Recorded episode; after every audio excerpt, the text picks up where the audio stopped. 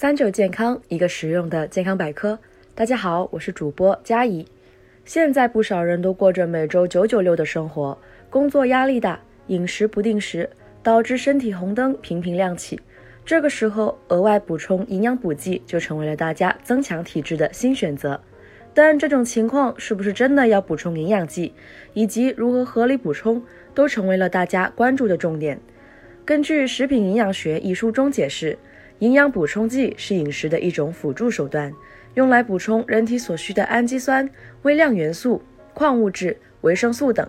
而我们日常生活中常见的微量元素包括维生素 C、维生素 E、维生素 D、维生素 B 族，而常量元素包括钙、镁等。使用最广泛的营养补充剂前三名是维生素 C、维生素 E 和维生素 D，然后是维生素 B 十二、维生素 B 六和钙。维生素 C 是几个重要酶的必须辅助因子，但是人类和大多数灵长类动物不能通过自身合成，所以必须从食物中摄取。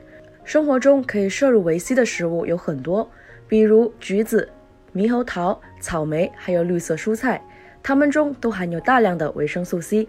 而维生素 D 是胆固醇通过日光紫外线的照射合成出来的，对骨骼的健康必不可少。补充维生素 D 可以提高免疫力，有效抵御各类疾病。含维生素 D 最多的食物，排名第一的是鱼肝油，排名第二的是深海的鱼类，动物肝脏排第三。至于钙片，可以促进骨骼和牙齿的健康，还能够预防骨质疏松。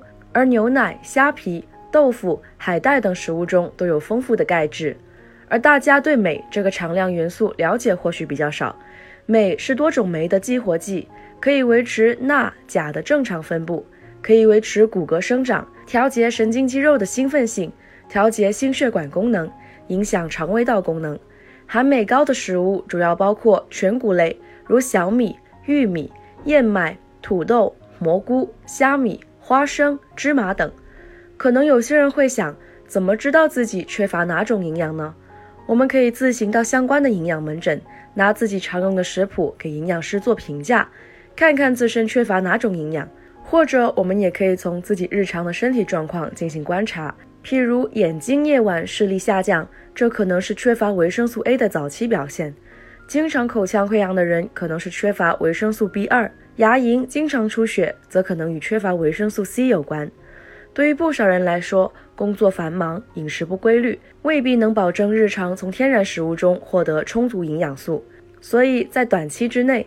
大家可以根据自身状况适当补充某些营养素。对于特殊人群，譬如运动员、减肥人士、老年人、慢性严重疾病患者，则需要向专业人士咨询后再进行营养补充。